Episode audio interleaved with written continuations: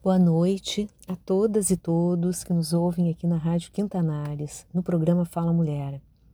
Eu sou Estela Meneghel e tenho participado desse programa trazendo contos, lendas, mitos, histórias, narrativas da cultura universal, do folclore, de diferentes locais, regiões, países, de diferentes momentos históricos.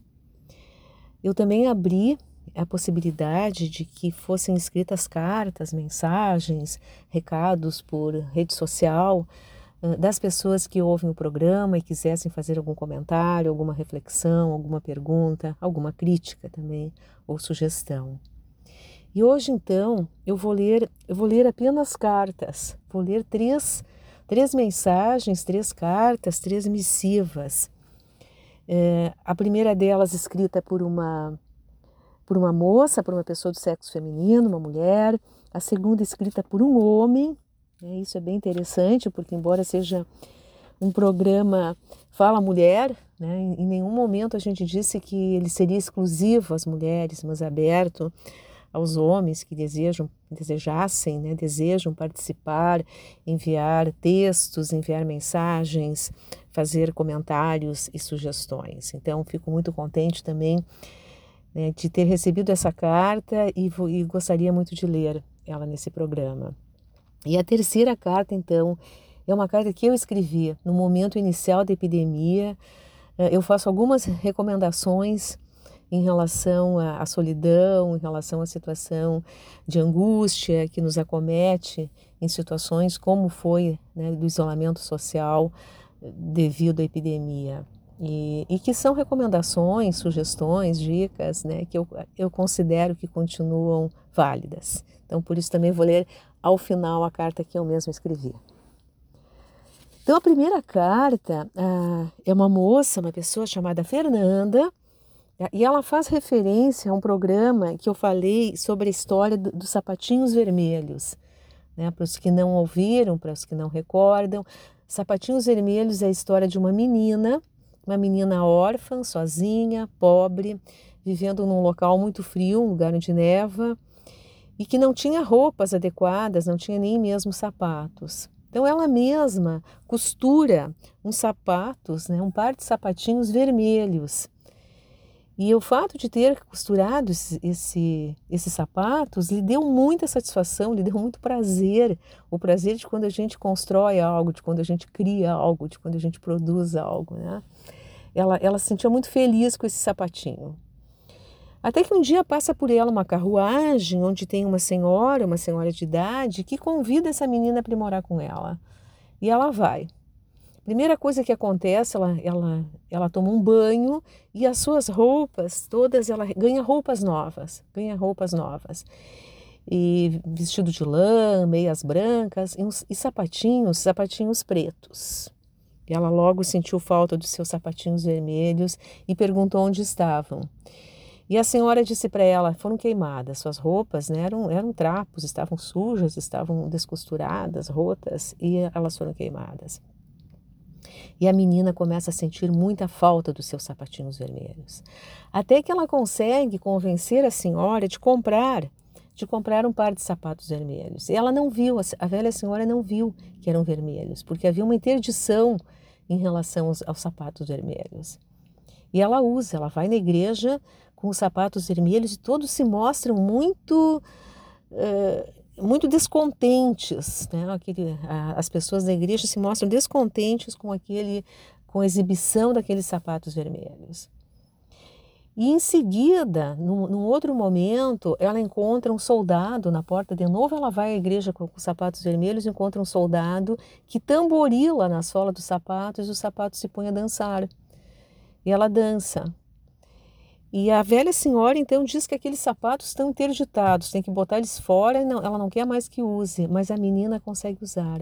E de vez em quando ela tira os sapatos e dança. E, a, e o controle que ela exercia sobre os sapatos, sobre os seus próprios pés na dança, vai se, vai, vai se diluindo, vai se acabando até o momento que os sapatos tomam conta dela. E ela sai de casa dançando sem parar, e ela quer tirar os sapatos, ela quer parar de dançar, ela não aguenta mais.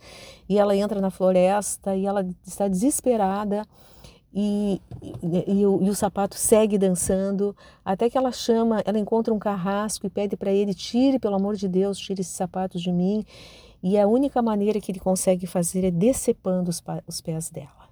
Então, esse é um resumo desse conto, né, Os Sapatinhos Vermelhos, um conto que nos produz muita inquietação, muito mal-estar. E o que que disse então, o que que escreveu Fernanda acerca desse conto? Ela diz assim: Olá, ouvi o episódio 9 sobre o conto dos sapatinhos vermelhos. Senti bastante tristeza ao ouvir o conto. Me trouxe um sentimento de que a menina teve um breve momento de descanso, período entre a senhora levar para casa até a menina sair de casa com os sapatos pela última vez e passou a ter uma vida pior do que a vida que ela tinha anteriormente na floresta, que já era ruim.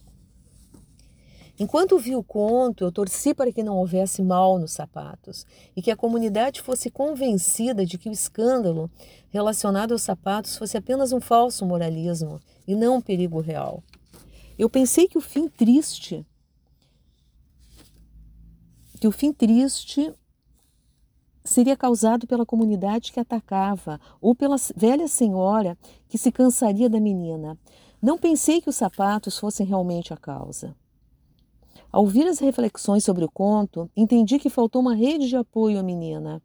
A senhora parecia ter boa intenção ao levar a menina para casa, mas não teve capacidade para perceber o que se passou no sapateiro, nem para convencer a menina a não usá-los mais. A menina colocou sobre os sapatos vermelhos toda a sua atenção e encantamento. Se houvesse uma rede de apoio, alguém poderia ter distraído a atenção da menina para outra coisa. Outra coisa é que ela poderia empenhar a sua criatividade e vitalidade. Mas isso não aconteceu.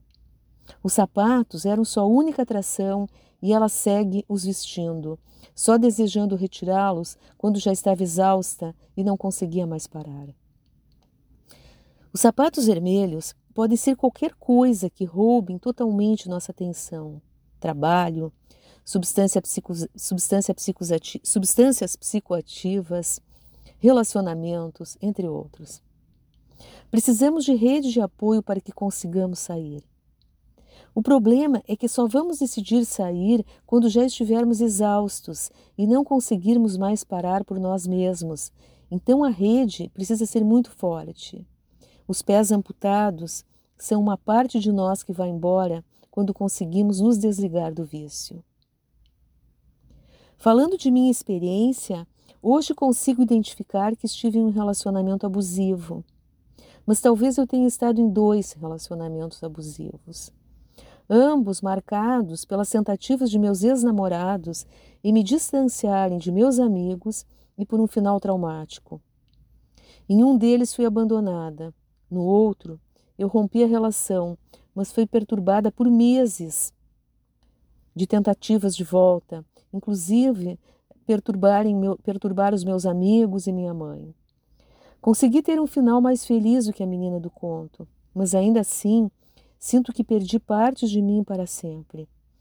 Acredito que o ser humano, enquanto vivo, se reconstrói emocionalmente e fisicamente diante dos baques da vida mas nunca mais volta a ser o mesmo. Independente da cor dos sapatos que faça os nossos pés serem amputados, uso de substâncias, relacionamentos, rupturas, luto, perdas, vamos sentir muita dor e talvez uma parte dessa dor nunca passe. Vamos conseguir nos adaptar, mas certamente uma parte de nós nunca volte. Então, essa foi a carta da Fernanda, uma carta muito sensível e que avalia de uma maneira muito pertinente o quanto os sapatinhos vermelhos representam uma adição, um vício, um, um comportamento compulsivo, um comportamento autodestrutivo, que aparentemente nos alivia no início, como a bebida, como o álcool, né, como certas substâncias psicoativas, mas pouco a pouco né? A, a, a, ilusão, a, gente, né? a pessoa consegue perceber que aquela ilusão, aquele alívio é passageiro e cada vez ela se afunda mais então nesse comportamento, no comportamento de auto autodestrutivo, comportamento de autodestruição. Então agradeço a Fernanda né, a, a audiência ter ouvido, ter ouvido a história, ter refletido, ter, ter trazido para nós essa reflexão bastante densa, bastante pertinente e pessoal também, né, com a sua marca pessoal.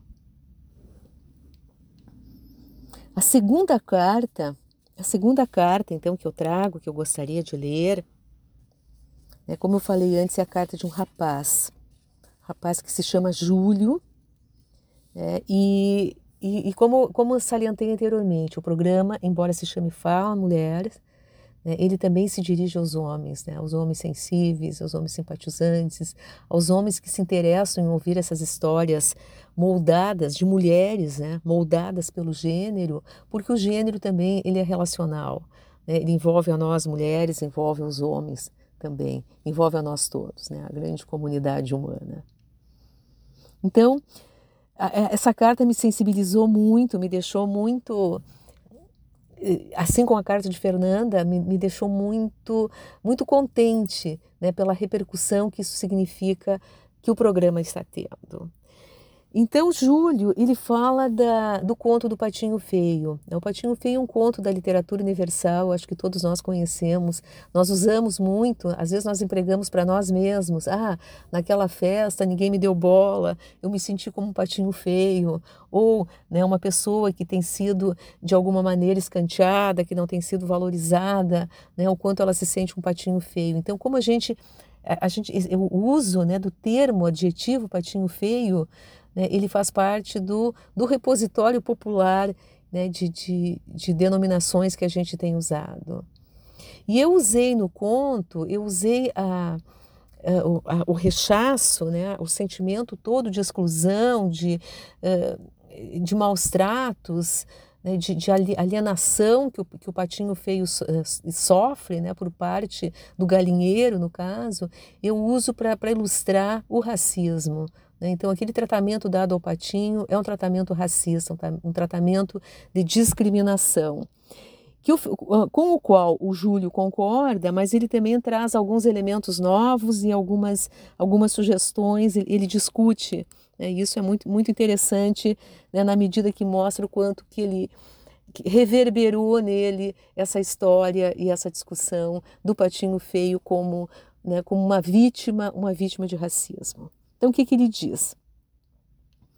Relato de impressões do programa Fala Mulher.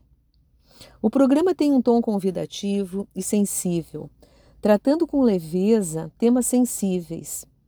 Explora o racismo, as iniquidades no seio da formação social, a condição feminina, o ser minoria, a conformação conflituosa dos espaços. As relações propostas traçam paralelos diretos em linguagem simples, mas não simplória e objetiva. Não sou mulher. Logo, estou em um lugar de fala que não me pertence no momento em que emito opinião, ou exerço minha subjetividade para refletir sobre o programa. Porém, como autista adulto, com diagnóstico tardio, filho de uma mãe solo, retinta, nordestina e recém-divorciado, tive uma relação de identificação muito próxima pela narrativa do programa que tive a oportunidade de ouvir, O Patinho Feio. Ressoou sobremaneira a interpretação da jornada do Patinho, as violências às quais ele foi exposto na sua formação, as dificuldades e percalços em sua trajetória. Seu coração pulsa sem titubear sua alma é cheia de desejo. Um eu que quer gritar para os confins do mundo tem o valor, mas é assombrado por inseguranças, por traumas, pela falta de carinho e acolhimento. A mãe solo, assim como a pata, ao mesmo tempo que é porto seguro para o patinho, também é perpetuadora das violências, muitas vezes por omissão, por negligência, que tanto lhes são reafirmadas em seu cotidiano. Sua capacidade é questionada, sua autonomia é cerceada, seu julgamento é tido como inapropriado por essa massa disforme que é a sociedade e suas imposições, tal como vozes sem rosto que ecoam do galinheiro, são os discursos que já estão lá e ninguém admite sua autoria. Por fim, cabe a reflexão sobre o nosso alto valor e os ciclos pelos quais passamos na vida. A primavera sempre volta.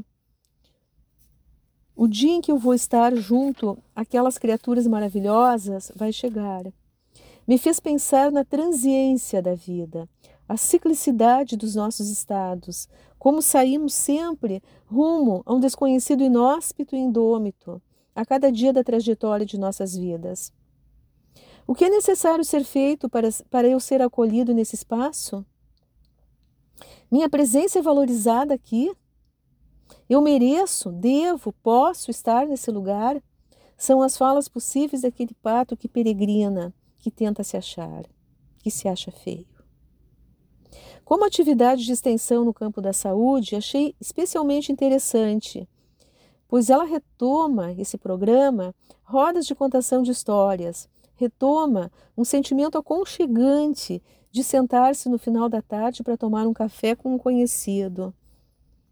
É uma saúde ampliada que tanto defendemos na saúde coletiva, funcionando na prática, que chama os sujeitos para serem co-criadores do seu paradigma, estimula a reflexão sobre a inserção do ego na tessitura social, sem normatizar, sem prescrever, sem controlar os sujeitos, como muitas vezes ocorre em outras ações de saúde.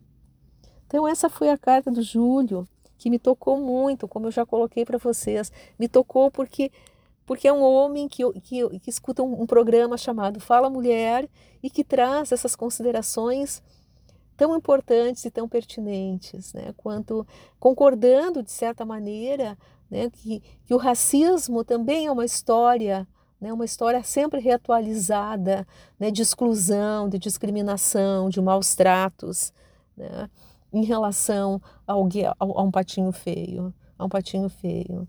Né, também chama muito atenção e ele, e ele reforça né, a situação, a posição daquela mãe né, que de início protegia o patinho, né, de, de, eh, defendia o patinho frente aos ataques, frente às agressões né, das, pessoas, das pessoas não, das aves, né, mas poderia ser do galinheiro humano, no caso pessoas, das aves daquele galinheiro. E aos poucos ela vai cansando, ela vai se sentindo extenuada, ela vai se sentindo exausta, ela também se incomoda muitas vezes, né? A mãe também, ela, ela é um personagem complexo, né? Ela, assim como ela ama o patinho, ela quer defender, muitas vezes ela se sente incapaz né? Ela sente como se todas as suas energias tivessem sido gastas. Então, então sensivelmente, Júlio também traz é, é, né, uma análise, uma reflexão, uma descrição sobre esse comportamento materno, né, sobre esse comportamento das mães, sobre as quais cai tanta, né, cai um peso, uma cobrança tão grande na sociedade que a gente, nós, que a gente vive, que nós vivemos. Então, muito obrigada muito obrigada, Júlio. Obrigada, Júlio e Fernanda, né, pelas cartas. Espero receber muitas outras e lê-las também aqui nos programas, como, como é o nosso objetivo, né, como eu coloquei inicialmente. A última carta eu chamo carta a um amigo. Tá? E foi uma carta que realmente escrevi para um amigo meu que me solicitou né, no início da, da epidemia, que eu escrevesse uma carta falando sobre esse sentimento de mal-estar, de dor, de angústia, de medo, né, que todos nós compartilhamos no isolamento, né, na, na, na ignorância do que, que viria, o que, que estava por vir, né, na, na, na, gravidade da doença que se, que se apresentava. Né? Então, foi uma carta que eu escrevi naquele momento, mas que eu acredito que principalmente as recomendações e sugestões que eu faço no final dela uh, ainda sejam, sejam pertinentes. Então, eu vou ler essa carta, que eu chamei Carta a um Amigo. Estou escrevendo essa carta respondendo ao pedido que você me fez para escrever um texto autoral. E tarefa difícil, pediu que eu escrevesse com a alma. Fiquei pensando o que poderia dizer de novo nesse momento que parecemos ter esgotado nossas provisões de energias e de esperança, mergulhando em uma letargia de puro esgotamento. Pensei então que poderia ser uma missiva, uma carta, daquelas que a gente escrevia antigamente. Pensei que poderia trazer algumas reflexões que o isolamento tem instigado. Parafraseando o Ailton Krenak, eu queria trazer algumas ideias, não sei se para adiar no fim, no, o fim do mundo, como Ailton Krenak coloca no seu livro, porém modestamente, sem ter a pretensão de ter encontrado soluções. Oito meses de isolamento nesse momento que eu escrevi a carta, num Brasil que respondia por 15% das mortes mundiais. Escritores, políticos, jornalistas, blogueiros, youtubers analisaram a epidemia, trazendo uma ampla diversidade de aspectos, perspectivas, cenários, posições.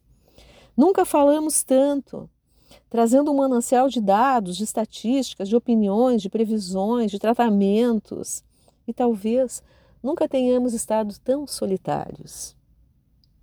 Para as mulheres, os problemas se agudizaram. Muitas que contavam com creches, escolas ou babás tiveram que se deparar com a dupla ou tripla, tripla jornada de trabalho, que já estava aí porque as pobres, as periféricas, as pretas nunca deixaram de exercer a dupla ou tripla jornada de trabalho.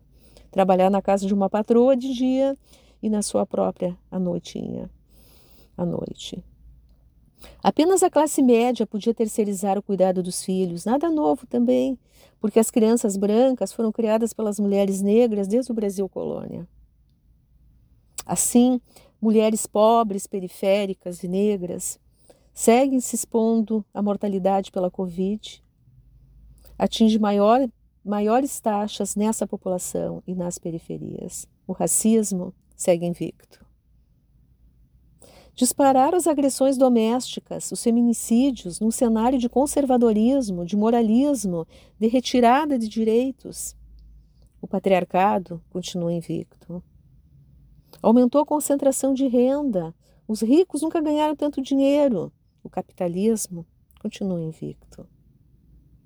Além disso, uma onda fascista percorre o planeta, varrido por uma torrente de moralismo, de misoginia, ódio às mulheres, racismo, xenofobia, ódio ao estrangeiro, aquele que não é igual a você, notícias falsas, indivíduos, grupelhos, mafiosos, mercenários se orgulham por destilar uma fúria perversa, homicida, anti-humanista, armada.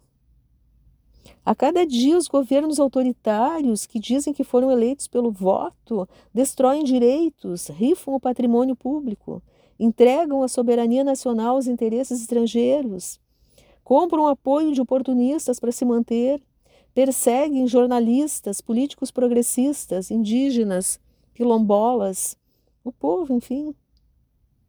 Caminhamos, será que caminhamos para regimes cada vez mais autoritários? Nos quais a vida nada, nada vale. Caminhamos para para distopias como, como aparece nos livros de ficção científica, 1984, onde já não existe mais uma verdade, onde nesse livro o Ministério da Verdade ele adultera diariamente as, as notícias do passado, sempre atualizando de acordo com a voz corrente, com aquilo que se quer colocar como opinião verdadeira no momento presente. Havíamos imaginado isso alguns anos atrás? Nesse cenário, releio o livro de Albert Camus, que está muito atual. Uma cidade imaginária no norte da África natal, de Camus, feia, seca, árida, onde os homens pensam apenas em ganhar dinheiro, em fazer negócios. E aparece o primeiro sinal: um rato morto no corredor, e em seguida, os ratos começam a aparecer mortos em todos os locais. E as pessoas começam a ter sintomas. Os mais atingidos e os primeiros a morrer são os pobres, enquanto os ricos sempre, sempre encontram algum meio de se proteger. Nessa cidade da peste de Camus, os negócios são prioritários e induzem afirmações negacionistas das autoridades políticas e sanitárias. Mesmo frente aos sinais óbvios de que aquilo se trata da peste, que é uma epidemia, é uma epidemia de peste bubônica, as pessoas acham melhor calar, fazer de conta que não estão vendo, construir mentiras, até acreditar nas mentiras. Todos negam, médicos, funcionários públicos e a população. Afinal de contas, todos vamos morrer um dia, não é mesmo?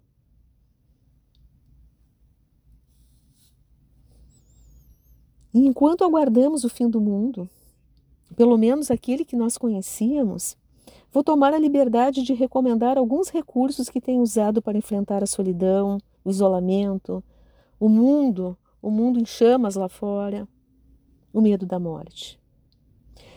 O primeiro antídoto que recomendo é a leitura. Não qualquer leitura. Né? Peço cuidado com as fontes, com a rapidez, com a superficialidade.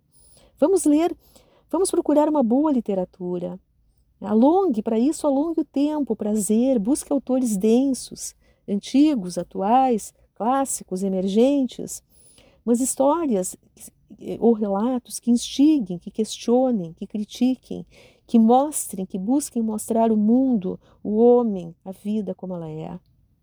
Rememore o que está lendo, argumente com o autor, converse com ele. Que o contador de histórias se torne seu companheiro na solidão, no medo e no isolamento. Que as narrativas instiguem pensamentos, que sensibilizem a imaginação, que disponibilizem diagnósticos dos grandes temas humanos relatos políticos, denúncia de violências, de violação de direitos, da necropolítica que se tornou a ferramenta do dia, e que não permitam que essas histórias, que esses relatos não permitam que se perca a capacidade de se indignar e de continuar lutando, mesmo mesmo quando as lágrimas molharem as páginas do livro e o futuro pare nos parecer incerto, nos parecer evaporado. A segunda prescrição que eu faço é do trabalho manual, rompendo a velha dicotomia entre o trabalho intelectual e o trabalho físico, material, manual, trazida e imposta pelas elites coloniais desse país.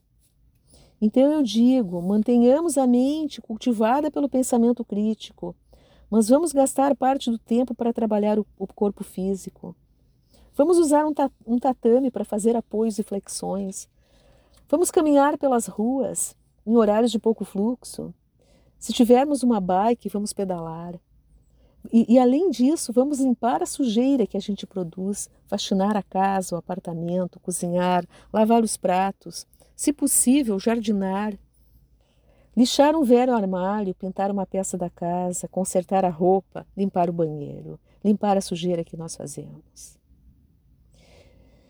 Ainda despender, gastar um tempo para o lúdico, para a alegria, para o encontro com a vida, escolher o que dá prazer, tomar sol, sol na sacada ou no terraço, ouvir velhas músicas na vitrola, cantar junto, se possível acompanhar o ritmo com o tambor, dançar, dançar sozinho, dançar com você mesmo, fazendo todos os floreios de uma valsa, de um tango, de um chachado. Aprender a tocar aquele instrumento que você sempre quis desde criança e nunca teve tempo recitar em voz alta os, os versos dos seus poetas favoritos, escrever versos se quiser, sonetos, haikais, poesia concreta, não importa o gênero. Pintar, pintar o sete, pintar cartões, quadros, grafites, pintar a cozinha que está com a tinta descascando. Usar perfume, aquele perfume guardado para ocasiões especiais, e comer um chocolate com pimenta. E por fim, e por fim, pensar na morte. A velha carta do tarô, número 13. A ceifeira. A imperenidade de tudo, a fugacidade do mundo, a ilusão. Escondemos e banalizamos a morte e o quanto essa banalização se torna um disfarce negacionista. Mas, embora saibamos que não adianta temer, que o medo de nada vale, apenas nos paralisa, continuamos com medo. E como enfrentar o medo? Como exorcizar esse sentimento que nos aguilhoa e sobre o qual temos pouco ou nenhum controle? Não tenho respostas, meu amigo. Sei apenas que precisamos nos dar a mão, as mãos e nos escutarmos. E que sigamos fazendo o nosso melhor, desejando que a dor não nos seja indiferente e que a seca morte não nos encontre vazios e solitários, sem ter feito o suficiente, como cantou a Mercedes Souza na música do Gieco. Sei apenas que o nosso antídoto ao ódio, ao medo, à impotência sempre foi o afeto, a esperança e o amor.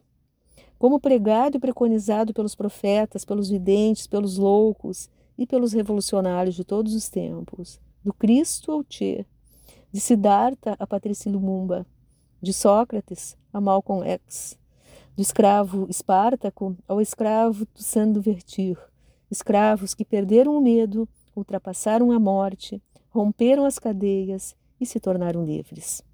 Abraço fraterno ao amigo, às amigas, aos amigos e até mais.